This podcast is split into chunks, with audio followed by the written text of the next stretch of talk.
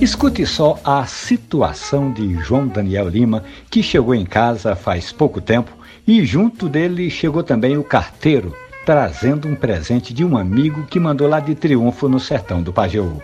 Era um pacote de café plantado, colhido e torrado ali na Serra da Baixa Verde, mas o problema é que o motorista de aplicativo não tem moedor em casa.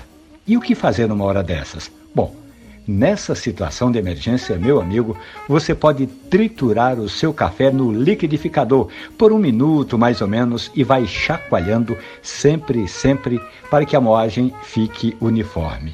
O ideal é você moer somente aquilo que vai passar. Deixe sempre o seu café em grão para não perder a qualidade mais rapidamente. É que o café é um produto tão sensível que cada vez que você moe já começa a ficar velho. Por isso mesmo, o bom é moer na hora.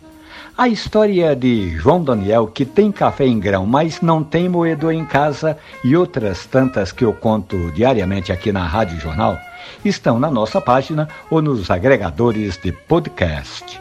Café e conversa. Um abraço, bom café.